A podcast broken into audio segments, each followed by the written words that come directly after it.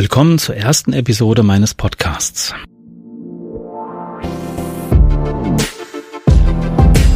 Mein Name ist Frank Katzer und das Thema ist heute, was ist Online-Sichtbarkeit? Da zeige ich dir fünf Elemente, die für mich die Online-Sichtbarkeit oder kurz Sichtbarkeit ausmachen.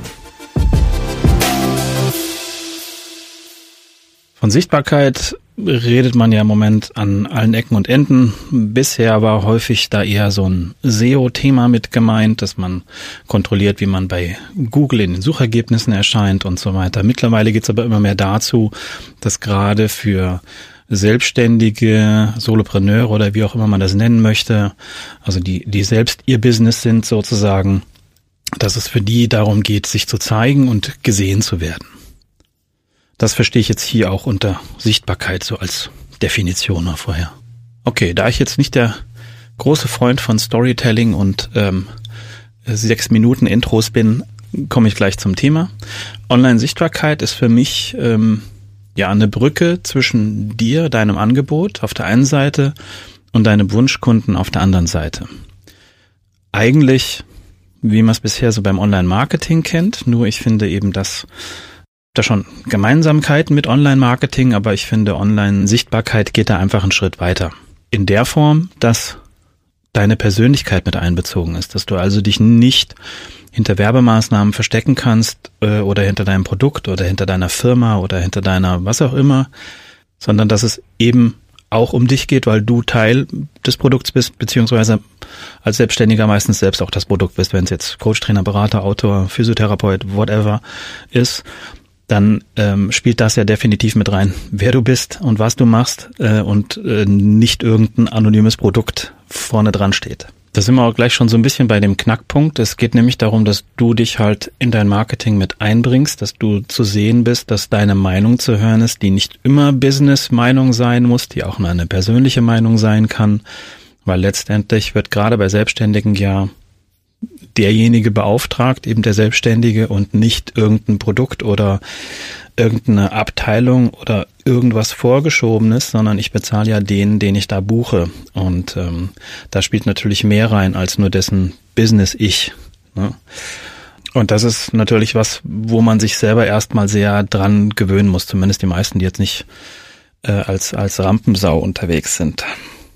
Um das Thema Online-Sichtbarkeit mal so ein bisschen zu fassen, habe ich mal das in fünf Elemente aufgeteilt, äh, von denen ich denke, dass die diese Online-Sichtbarkeit ausmachen. Die Nummer eins dafür wäre für mich die Präsenz. Sprich, du musst natürlich zu sehen sein. Das ist, wie eben schon gesagt, der Punkt, der erstmal vielleicht am schwierigsten ist, sich dran zu gewöhnen, selber eben nach vorne zu gehen und vorne dran zu stehen. Dieses nach draußen gehen kannst du in mehreren Arten machen. Also in, in einfachste wäre vielleicht einen Text zu schreiben, sein Fachwissen zu präsentieren, anderen zu helfen in dem Text, äh, wie es jetzt bei normalen Blogartikeln halt üblich ist. Gehst du einen Schritt weiter, arbeitest du mit Fotos von dir, gehst du noch einen Schritt weiter, vielleicht auch mit Audio und Video, sprich du machst das, was ich jetzt hier mache im Podcast, du sprichst zu den Leuten zu deiner Zielgruppe, zu deinem Wunschkunden, zu deinem wie auch immer, Avatar, Persona, whatever.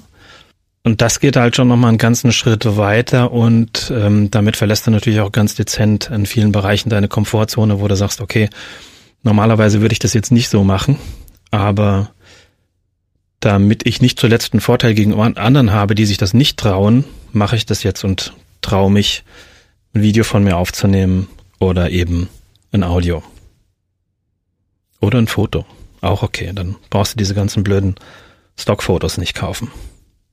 Und wenn ich meine, dass du ein Text, Bild, Video, Audio und so weiter nach draußen gehen sollst, dann meine ich aber auch, dass du jetzt dich nicht unbedingt in so eine 0815 PowerPoint-Präsentation setzen solltest oder so ein aussageloses animiertes Video aus den Baukastensystemen, wie man so so kennt, wo man sagt, okay, jetzt habe ich ein Video, aber letztendlich bist du da drin null zu sehen und das könnte jeder andere ähm, Zwölfjährige irgendwie auch selber erstellt haben mit dem Tool. das finde ich dann immer sehr schade. Ich meine, es ist okay, wenn das ein Zwischenschritt dazu ist, wo du sagst, okay, ich experimentiere erstmal mit Video und äh, arbeite mich daran. Du musst ja jetzt nicht gleich äh, das äh, Mega-Video drehen und, und dich gleich äh, in jeder Form in diese neuen Medien reinpacken. Da gibt's natürlich Zwischenformen, wo du sagst, okay, ich vertone erstmal eine PowerPoint dazu, rede ich und hangel mich an den ganzen Bullet Points hier in der PowerPoint lang. Das ist okay, aber eben nicht dabei stehen bleiben, bitte. Also präsentier dich bitte.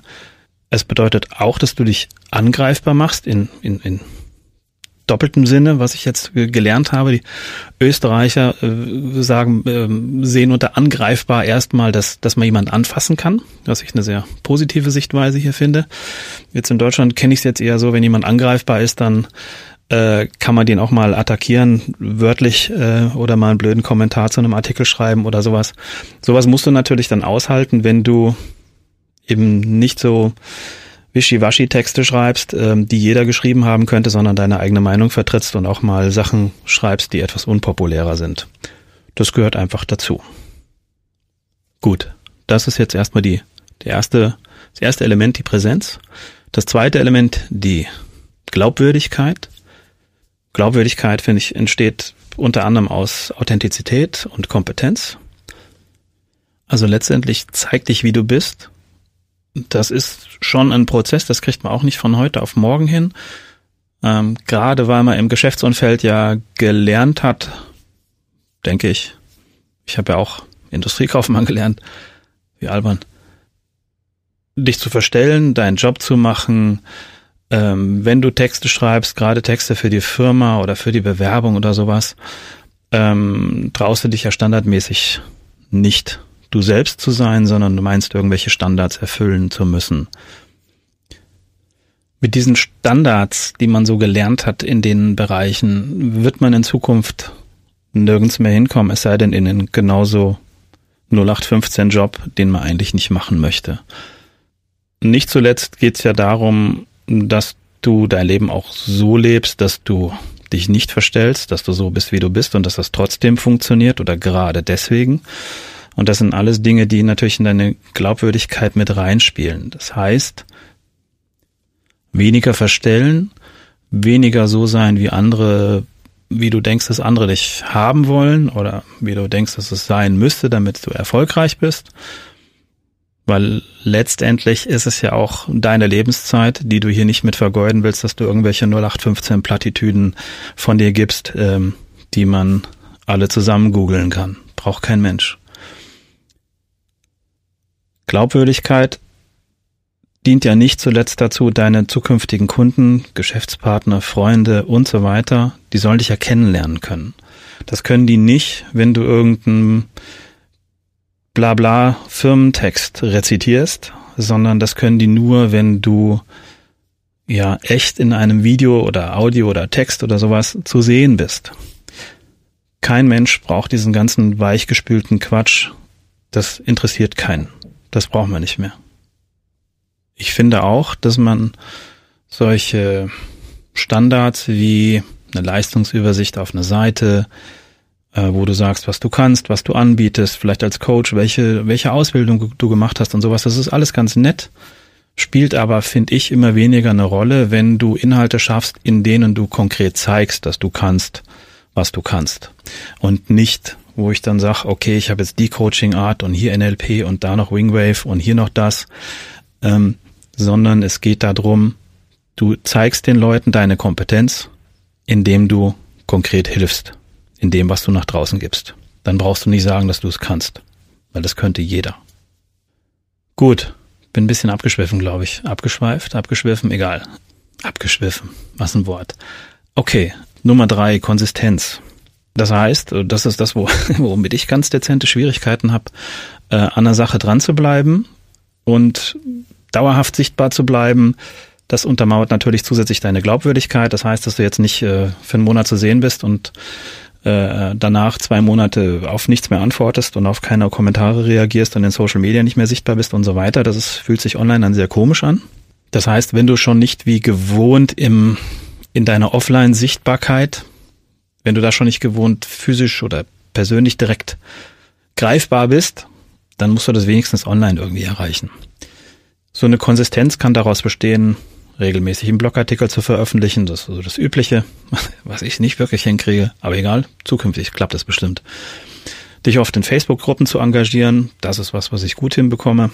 Ähm, monatlich oder ja regelmäßig dein E-Mail-Newsletter zu versenden an deinen Verteiler dich täglich mal auf, auf Twitter äh, sehen zu lassen ähm, und mal zu tweeten und anderen zu antworten und das eben nicht nur einwegmäßig, sondern wirklich auch mal was Persönliches oder auch mal auf Sachen von anderen reagieren.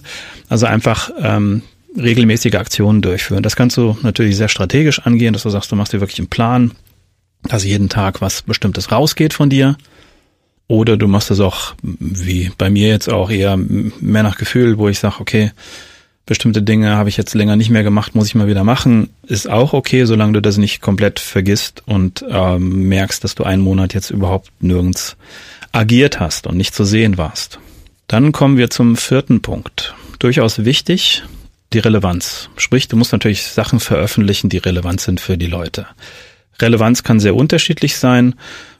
Deine Relevanz könnte darin bestehen, dass du die Leute unterhältst. Das muss nicht immer was, was Beibringendes, was Lehrendes sein.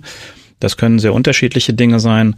Man sagt ja so, dass das, äh, was eigentlich immer, woraus immer etwas besteht, was, was nach draußen geht, ist entweder du inspirierst, du lehrst, du unterhältst oder informierst. Es können aber mal völlig irrelevante Sachen sein, mit denen du nach draußen gehst. Das sollte nur nicht der Großteil sein. Das wäre dann nicht so gut. Also biete Mehrwert in dem, was du rausgibst. Das geht natürlich auch wieder nur, wenn du weißt, an wen du dich richtest. Ähm, das ist eh immer sehr sinnvoll. Es gibt viele Leute, die sagen, du musst erstmal super genau wissen, an wen du dich richtest, um dann nach draußen zu gehen und dann konkrete Inhalte nach draußen zu bringen. Finde ich nicht. Natürlich ist es toll, wenn man sich im stillen Kämmerchen komplett das alles überlegen kann und gucken kann, ähm, wen spreche ich an und geht dann mit einem super Konzept nach draußen. Ich finde das aber, ist so meistens Agentur-Wunschdenken. Für mich ist es realistischer, dass du nach draußen gehst, vielleicht noch unsicher bist mit deiner Richtung, nicht zuletzt nichts anderes mache ich hier eigentlich auch, und guckst, wie sich das Ganze verfeinert, wenn Rückmeldungen kommen von den Leuten. Und das kann so weit gehen, dass du noch überhaupt nicht weißt, wo du hin willst. Also überhaupt nicht weißt, wen du ansprichst und einfach nur mit Inhalten von Sachen, die dich beschäftigen, nach draußen gehst, von Dingen, die du, die du vielleicht in der Welt wahrnimmst, wo du sagst, das müsste eigentlich anders sein. Das heißt, du könntest darüber auch schon dann irgendwann ein Business generieren, wenn du merkst, okay, die Leute interessiert, was ich sag und es kommen die und die Rückfragen und dann kannst du gucken, willst du in die Richtung gehen? Ist das dein Ding? Also das kann komplett funktionieren. Also gibt genügend Beispiele. Wenn man jetzt hier so einen YouTuber sieht, weiß nicht, Casey Neistat ist ja gerade so sehr angesagt, ähm, der es einfach sein Ziel war, täglich ein Videoblog, ein, ein, ein Video rauszubringen, ein Vlog. Und der weiß auch nicht, wo die Reise hingeht. Aber es haben sich vier verschiedene Dinge entwickelt und er nutzt es mittlerweile als Werbeplattform für seine App und so weiter. Für sich selbst natürlich auch. Das ist jetzt kein Beispiel, was man jetzt hier von heute auf morgen äh, replizieren kann, wenn man jetzt hier auf einmal drei Millionen YouTube-Abonnenten hat. Aber äh, das kannst du im Kleinen genauso machen. Und ich meine, der hat auch klein angefangen. Und das kannst du auch in jeder Form erreichen. Das muss jetzt kein Video sein. Das kann aber einfach ein Blog sein, den du einfach mal ins Leere schreibst. Da musst du natürlich aushalten können, dass eine Zeit lang nichts zurückkommt. Wenn nach mehreren Jahren nichts zurückkommt, dann sollte man sich vielleicht dann schon Gedanken machen. Aber äh, es muss nicht alles super durchkonzipiert sein. Dass du jetzt eben schon gleich weißt, bin ich jetzt relevant für meine Zielgruppe, wenn ich noch nicht mal weiß, wer ist meine Zielgruppe und was sind eigentlich meine Themen. Also du kannst einfach starten, das ist das Coole, du kannst online einfach loslegen, ohne irgendwas zu wissen. Nichts anderes habe ich 2009 gemacht, wo ich mit meinem Blog eigentlich gestartet habe. Da habe ich mir Gedanken gemacht, für wen der Blog ist. Das war aber eine völlig, ja, blöde Idee, was ich mir da als Zielgruppe rausgesucht habe. Hat sich aber gewandelt dadurch, dass ich was gemacht habe und habe ich gemerkt, okay, ich spreche eigentlich die Leute an und denen liefere ich was. Und dann schieße ich mich auf die ein, weil das die Zielgruppe passt, die, die finde ich gut. Ähm, die kann ich gerne mit meinen, mit dem, was ich im Online-Marketing-Bereich weiß, beliefern und ähm, das funktioniert. Ähm, wichtig ist halt einfach loslaufen und nicht ewig versuchen im stillen Kämmerchen zu überlegen, wo kannst du denn hingehen. Okay. Nummer fünf, die Zuverlässigkeit. Du musst versuchen, online das, was du eben nicht sein kannst, dieses physisch anwesend, durch deine Präsenz und deine jetzt Zuverlässigkeit auch zu, zu ersetzen. Das heißt, ähm, wenn du was ankündigst, solltest du das auch liefern. Da bin ich jetzt auch nicht gerade so das große Vorbild.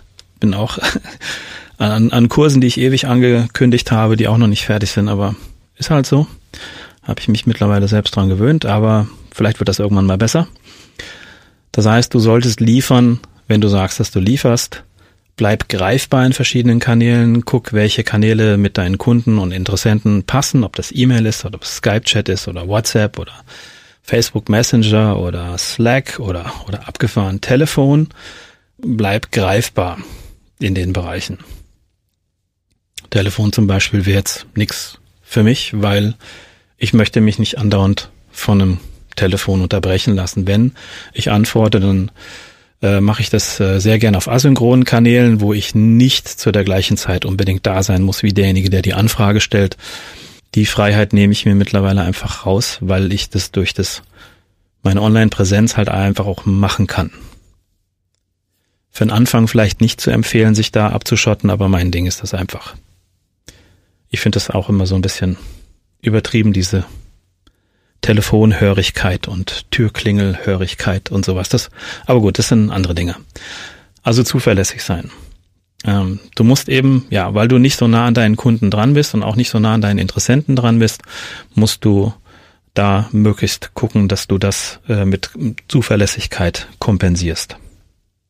Das waren jetzt nochmal so die fünf Elemente, die für mich die Online-Sichtbarkeit ausmachen. Nummer eins war die Präsenz, Nummer zwei war die Glaubwürdigkeit, Nummer drei war die Konsistenz, Nummer vier die Relevanz und Nummer fünf die Zuverlässigkeit. Immer schön, wenn es bei Audio, man muss es ja nochmal zusammenfassen, ne? weil geht so schnell flöten die Übersicht, wenn man sich Sachen nur anhört. Gut. Ich liefere noch ein paar Beispiele für Online-Sichtbarkeit, wie sowas aussehen kann, was das eigentlich ist. Aber ich denke mal, du weißt es jetzt eh schon oder ahnst es in vielen Bereichen, beziehungsweise hast dann eh da schon den Durchblick. Also ein Beispiel für, für Sichtbarkeit wäre für mich zum Beispiel eine, eine, kann auch sein eine Anzeige auf Facebook mit dir im Bildmotiv mit drin oder mit einem persönlicheren Text, der nicht so allgemein ist, um deine, deinen Zielkunden abzuholen. Ein sehr guter Blogartikel mit einem YouTube-Video von dir, in dem du zu sehen bist, möglichst ähm, hilfreichende Kommentare oder motivierende Kommentare auf Facebook, wo man einfach merkt, okay, der spult hier nicht sein, sein, sein Business-Ding ab und macht nicht in jeder zweiten, in jedem zweiten Kommentar Werbung für irgendwelche Blogartikel von ihm, sondern der will einfach helfen.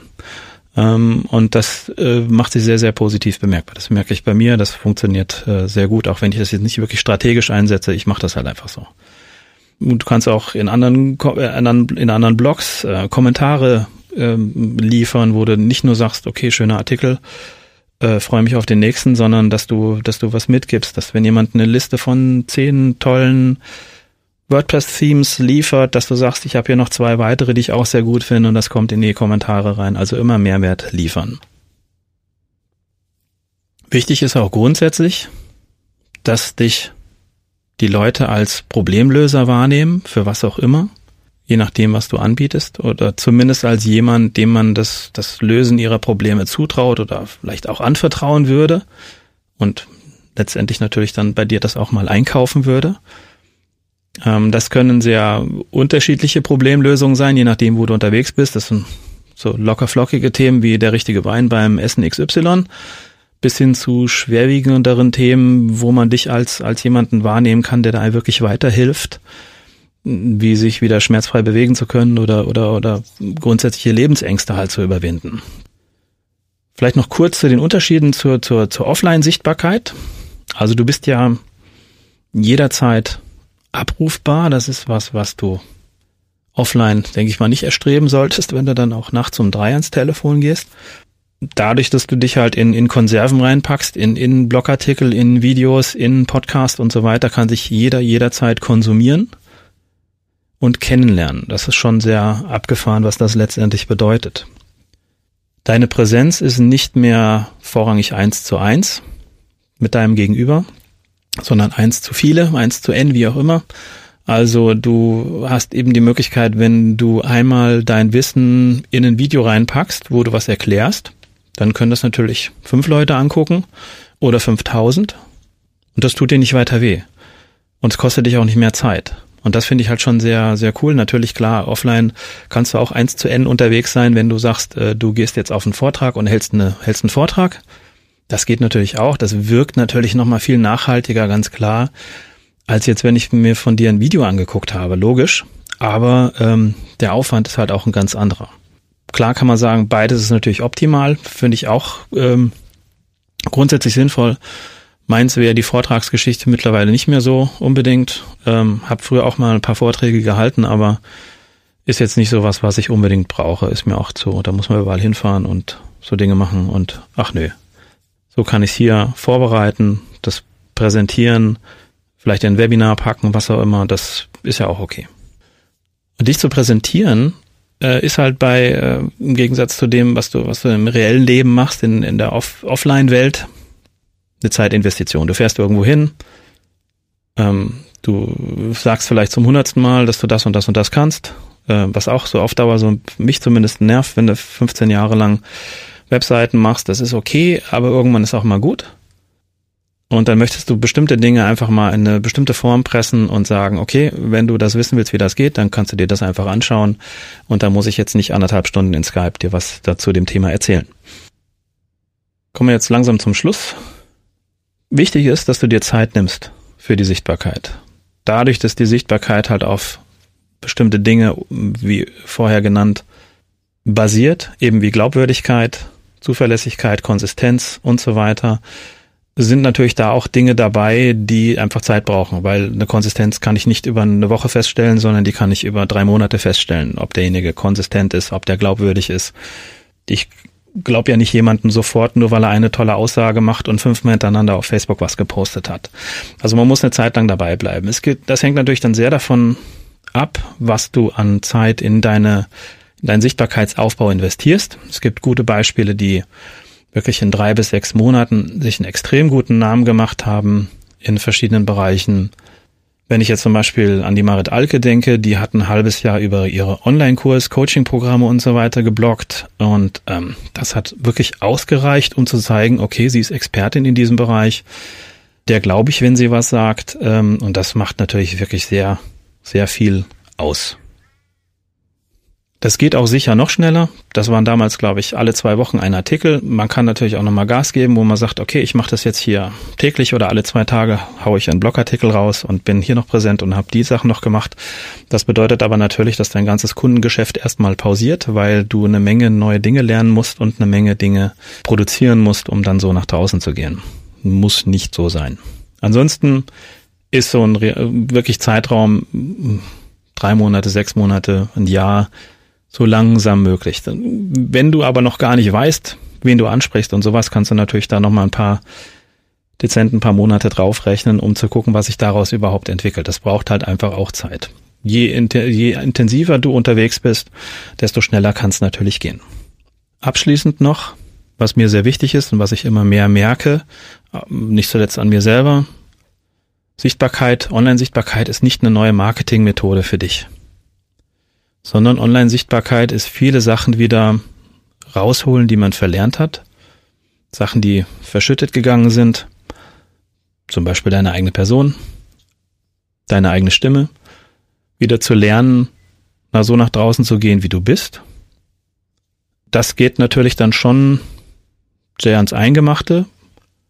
Gibt genug äh, Hemmschwellen. Ich ist jetzt auch nicht gerade der erste Versuch, die Folge hier aufzunehmen. Du musst halt dranbleiben, wenn du Erfolg damit haben möchtest. Und was ich sagen wollte ist, Online-Sichtbarkeit ist nicht zuletzt ein gutes Stück Persönlichkeitsentwicklung. Du lernst wieder so zu sein, wie du bist, nicht so, wie du denkst sein zu müssen, weil andere das so erwarten.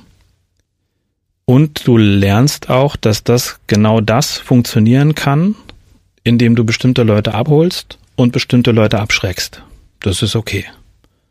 Manchen bin ich zu langsam oder verhaspel mich zu häufig oder drehe Videos, die komisch aussehen. Das ist okay, aber es sind auch genug dabei, die das gut finden, die mir da gerne zugucken oder lesen, was ich schreibe und Da kriege ich sehr viel positives Feedback, aber ich kriege natürlich auch Leute, die sagen, was, was ist das für ein Quark? Ich habe zum Beispiel eine Zeit lang alles klein geschrieben und da haben mich Leute schon böse ausgeschimpft.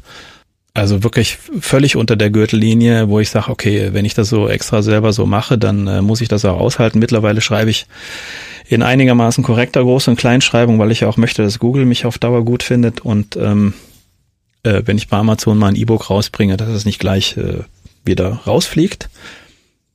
Aber wenn du Sachen anders machst, musst du halt auch davon ausgehen, dass es Gegenwind gibt. Aber der Gewinn für dich ist einfach, dass du selber als Person halt auch durch das häufige Verlassen der Komfortzone beim Erstellen von Medien, beim sich trauen, dass du dadurch halt einfach auch äh, wieder ein bisschen mehr zu dir zurückfindest und da kommen eine Menge Dinge dazu, die man nicht erwartet hätte, wenn man eigentlich doch nur weitere Werbung für sein Business machen möchte. Und das finde ich sehr spannend. Das ist jetzt mal der Schlusssatz. Ich freue mich, dass du zugehört hast. Ähm, ich freue mich auf die weiteren Folgen. Ich sehe zu, dass ich einigermaßen regelmäßig veröffentliche, was mir nicht so leicht fällt, wie gesagt. Aber vielleicht einfach nur ein Glaubenssatz und in Wirklichkeit ist es nicht so. Ich freue mich, wenn du auch wieder bei der nächsten Episode dabei bist. Bis dann. Ciao.